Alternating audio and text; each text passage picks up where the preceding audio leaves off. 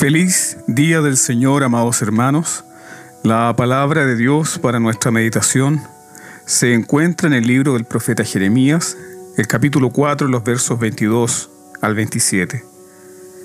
Porque mi pueblo es necio, no me conocieron, son hijos ignorantes y no son entendidos, sabios para hacer el mal, pero hacer el bien no supieron. Miré a la tierra, y he aquí que estaba asolada y vacía, y a los cielos, y no había en ellos luz. Miré a los montes, y he aquí que temblaban, y todos los collados fueron destruidos. Miré, y no había hombre, y todas las aves del cielo se habían ido. Miré, y aquí el campo fértil era un desierto, y todas sus ciudades eran asoladas delante de Jehová, delante del ardor de su ira. Porque así dijo Jehová, toda la tierra será asolada, pero no la destruiré del todo. Israel es sabio para hacer el mal, pero completamente ignorante para volver a Dios. En el capítulo 3, Dios invitó a su pueblo a regresar a Él una y otra vez. Dios le suplicó a su pueblo que se alejara de los ídolos, que confesaran sus pecados en verdadero arrepentimiento y volvieran con su esposo. Dios, luego de suplicar a su pueblo que volvieran, les dio una solemne advertencia por su falta de arrepentimiento. Pero lamentablemente Judá nunca hizo caso de esas advertencias. El pueblo de Dios rechazó la invitación de volver a Dios y ahora solo queda el juicio. El pecado, queridos hermanos, destruye familias, destruye ciudades, destruye países.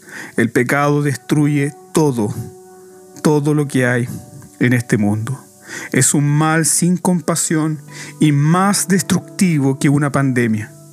El pecado, en toda su maldad y corrupción, solo conduce al juicio, la destrucción y la muerte. En el capítulo 4 de Jeremías tenemos entonces un conjunto de visiones sobre el juicio que está por llegar a la ciudad del profeta. El profeta pareciera que está viviendo una pesadilla donde las cosas terribles se mezclan fuera de una secuencia lógica. En sus visiones, el profeta experimenta el caos total. Primero, hay un grito de alarma para refugiarse en las ciudades fortificadas en el verso 5. Es la señal de que el mal está a las puertas de la ciudad. El quebrantamiento caerá sobre toda la ciudad y la advertencia es huye en el verso 6. En segundo lugar, un ejército desde el norte viene para destruir. El profeta ve que un león sale para devorar a su presa. Este león es una referencia al imperio babilónico que en su época de esplendor habían adornado con grandes estatuas de leones la avenida principal del imperio. El león salió de su guarida para atraer destrucción y mortandad. Jeremías sabe muy bien quién está detrás de este ejército devorador. No es Satanás, es el Dios omnipotente que ruge sobre las naciones. Por lo tanto, Jeremías ordena en el versículo 8, vístanse de silicio, endechad y aullad porque la ira de Jehová no se ha apartado de nosotros. En tercer lugar, Jeremías profetiza de un colapso completo del liderazgo de Judá. En el verso 9 él dice, en aquel día, dice el Señor, desfallecerá el corazón del rey y el corazón de los príncipes, y los sacerdotes estarán atónitos y se maravillarán los profetas los tres pilares de la sociedad de Judea, el rey, los sacerdotes y los profetas, estarán completamente desmoralizados. Los políticos no pueden hacer nada frente al juicio divino. Israel merece el juicio por todos sus pecados. Y sin embargo, Dios envía un juicio parcial. En el verso 27 dice, esto es lo que dice Jehová, toda la tierra será asolada, pero no la destruiré del todo. El Señor no destruyó completamente a su pueblo. Dios preservó al pueblo de Judá a través del cautiverio. Finalmente los trajo de vuelta a su tierra. Tan terrible como fue su juicio, aún así no fue un juicio definitivo. Sin embargo, muy amados hermanos, llegará un día en que la tierra y los cielos serán destruidos. El lenguaje que usa Jeremías particularmente cuando predice la destrucción de Judá es como una destrucción del cosmos. Es un recordatorio de que llegará un día en que Dios descreará los cielos y la tierra. Yo me pregunto si creemos esto si creemos realmente que lo que vio Jeremías un día sucederá. Y la verdad es que es tentador decir que Dios no nos juzgará por nuestros pecados o que Dios no juzgará al mundo por sus pecados. Pero la Biblia advierte contra esa tentación en Segunda de Pedro, capítulo 3, los versos 3 al 5 y luego los versos 7 y luego los versos 10 al 12, Pedro dice, sabiendo primero esto, que los postreros días vendrán burladores, andando según sus propias concupiscencias, diciendo, ¿dónde está la promesa de su advenimiento? Porque desde el día en que los padres durmieron, todas las cosas permanecen, así como desde el principio de la creación estos ignoran voluntariamente que en el tiempo antiguo fueron hechos por la palabra de Dios los cielos y también la tierra, que proviene del agua y por el agua subsiste. Pero los cielos y la tierra que existen ahora están reservados por la misma palabra, guardados para el fuego en el día del juicio y de la perdición de los hombres impíos. Pero el día del Señor vendrá como ladrón en la noche en el cual los cielos pasarán con gran estruendo, y los elementos ardiendo serán deshechos, y la tierra y las obras que en ella hay serán quemadas. Puesto que todas estas cosas han de ser deshechas, ¿cómo no debéis vosotros andar en santa y piadosa manera de vivir, esperando y apresurándoos para la venida del día de Dios, en el cual los cielos, encendiéndose, serán deshechos, y los elementos siendo quemados se fundirán. Cuando la Biblia habla sobre el juicio divino, ¿cómo debemos responder? ¿Cómo deberíamos pensar, actuar o incluso sentir acerca de las noticias del juicio de Dios? Una forma de responder a la ira de Dios es ignorarla tal como dice el verso 30, la primera parte. Y tú, destruida, ¿qué harás? Aunque te vistas de grana, aunque te adornes con atavíos de oro, aunque pintes con antimonio tus ojos, en vano te engalanas, te menospreciarán tus amantes, buscarán tu vida. Un ejército enemigo estaba en marcha, y sin embargo el pueblo de Dios se vistió como una prostituta. Se pusieron elegantes vestidos con lentejuelas rojos. Sacaron todas sus joyas y cosméticos llamativos. Esto no era la forma de prepararse para una invasión. El pueblo de Dios debía arrepentirse con silicio y con cenizas, o al menos huir de la ciudad, como describe Jeremías en el verso 29. Al estruendo de la gente de a caballo y de los flecheros huyó toda la ciudad. Entraron en las espesuras de los bosques y subieron a los peñascos. Todas las ciudades fueron abandonadas y no quedó en ellas morador alguno. El pueblo de Dios, en lugar de volverse a su Dios y buscar su rostro, se están maquillándose para seducir al enemigo. Jeremías está usando esta ilustración para referirse a la estrategia política de Judá para tratar de negociar con el enemigo. Ellos trataron de lucir el mejor aspecto para no ser destruidos por sus enemigos. En lugar de estar preparados para la batalla, están preparando su apariencia. En lugar de preparar sus corazones para el arrepentimiento, ellos están usando una máscara. En lugar de prepararse para enfrentar el juicio divino, están preocupados de que sus ojos estén bien pintados. ¿De qué sirve mantener una buena apariencia? ¿De qué sirve mantener una máscara de bondad y falsa piedad cuando el que tiene los ojos como fuego escudriña los corazones?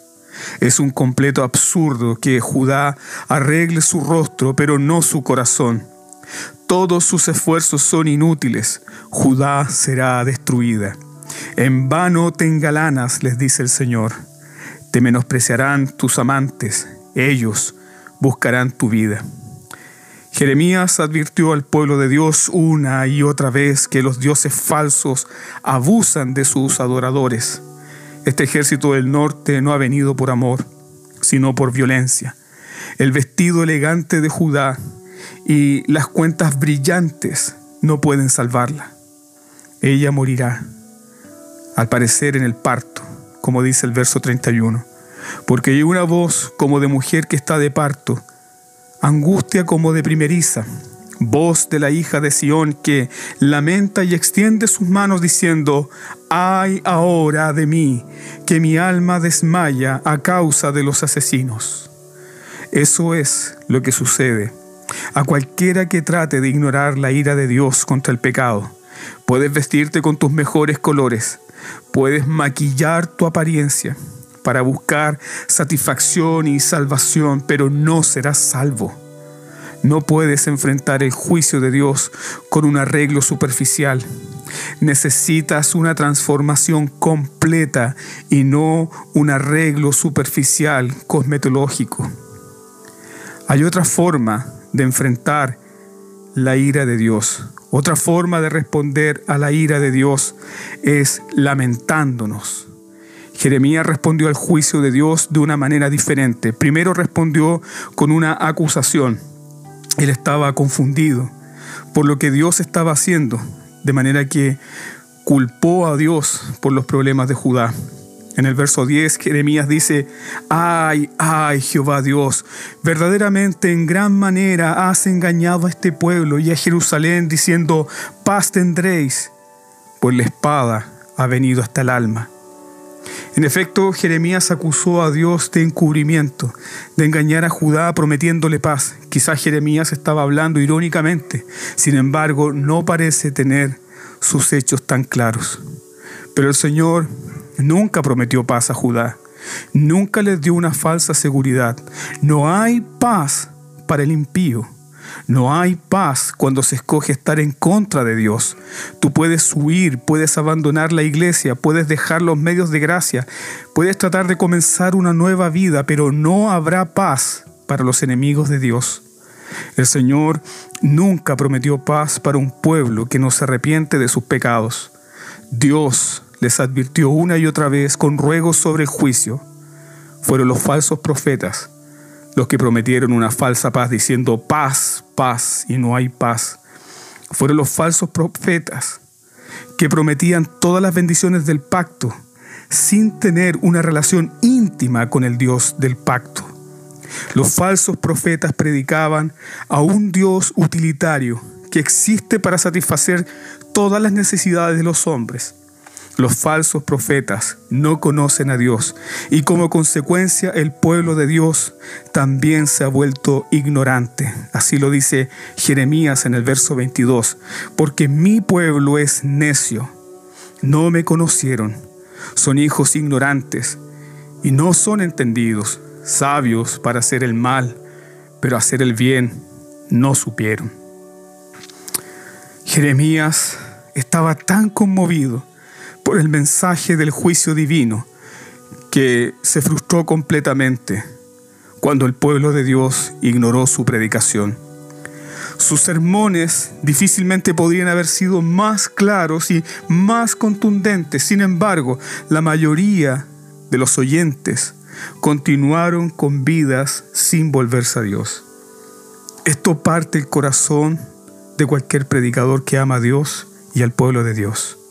Jeremías respondió a la dureza de su pueblo con un lamento en la presencia de Dios. en los versos 18 y 19. Tu camino y tus obras te hicieron esto. Esta es tu maldad, por lo cual amargura penetrará hasta tu corazón. Y luego el profeta dice, mis entrañas, mis entrañas, me duelen las fibras de mi corazón. Mi corazón se agita dentro de mí, no callaré. Porque sonido de trompeta has oído, oh alma mía, pregón de guerra. Tremendo es el clamor del profeta al decir, mis entrañas, mis entrañas. Literalmente Jeremías está diciendo, estoy enfermo del estómago. Mi estómago está deshecho por lo que va a suceder a Judá. El juicio de Dios no solo hizo que su estómago se revolviera, sino que también su corazón comenzó a dar palpitadas fuertes como una taquicardia. Jeremías no es un frenético predicador de ira y de juicio. Él predica la misericordia de Dios para los que se vuelven a Dios. Él fue el profeta llorón que le ofreció a Dios las lágrimas. El principio del libro de lamentaciones, Jeremías dice, por esta causa lloro, mis ojos, mis ojos fluyen aguas, porque se alejó de mí el consolador, que de reposo a mi alma. Mis hijos son destruidos, porque el enemigo prevaleció. ¿Dónde están hoy los Jeremías de la iglesia? ¿Dónde están los Jeremías en estos tiempos de crisis y de pandemia? ¿Dónde están los hombres y mujeres que tienen temor de Dios? ¿Dónde están esos hombres que tienen tanto temor por la justicia de Dios y tanto amor por la iglesia de Jesucristo y tanto amor por las almas perdidas que no dejan de llorar por los pecados de su nación? Como cristianos nos afligimos temporalmente, pero ese lamento no se transforma en oración, no se transforma en ayuno, no se transforma en ruegos, no se transforma ni siquiera en clamor por los que no pueden clamar. El lamento genuino surge de un sentido solemne de la deshonra que el pecado trae al nombre de Dios y del temor piadoso al juicio divino. ¿Dónde están los hombres y mujeres que tienen corazones tiernos como Jeremías? ¿Dónde están? ¿Dónde están los hombres que se llenan de tristeza por las fuertes noticias de que Dios va a traer juicio? ¿Dónde están los hombres y mujeres que lloran porque la gloria de Dios no es manifiesta en su iglesia. Si lloráramos más, si clamáramos más, tal lamento traería la gloria de Dios a nosotros nuevamente. Tal lamento permitiría a la iglesia resplandecer en gloria y ser efectiva en su misión. Déjame compartirte esta cita de un hombre que fue considerado un profeta del siglo XX. A. W. Tozer dijo, no puedo evitar que las personas hagan lo que hacen, pero al menos puedo lamentarme porque no dejan de hacerlo. Y eso es algo que pienso hacer. Haré que mis lágrimas rieguen las huellas de quienes se han descarriado. Y cuando las iglesias no retornen a los estándares del Nuevo Testamento ni adoren al Señor nuestro Dios en la belleza de la santidad, si no puedo lograr que lo hagan o convencerles de que actúen así, en estos momentos terribles de crisis, al menos podré llorar porque no regresan a Dios. Y si no puedo llorar, podré suspirar. No sé qué nos deparará el futuro, pero sé una cosa. En lugar de traicionar a la grey de Dios, antes que mentirles, engañarles, agitarles y motivarles con todo tipo de temas populares, antes de que extraiga mi material de la revista Time, predicaré la palabra de Dios a unos asientos vacíos y suspiraré y clamaré por la abominación que está en el mundo. ¿Dónde están estos hombres que pueden llorar, que pueden lamentarse por lo que sucede en el pueblo de Dios? Hemos mencionado dos formas de responder a las noticias de la ira del juicio divino.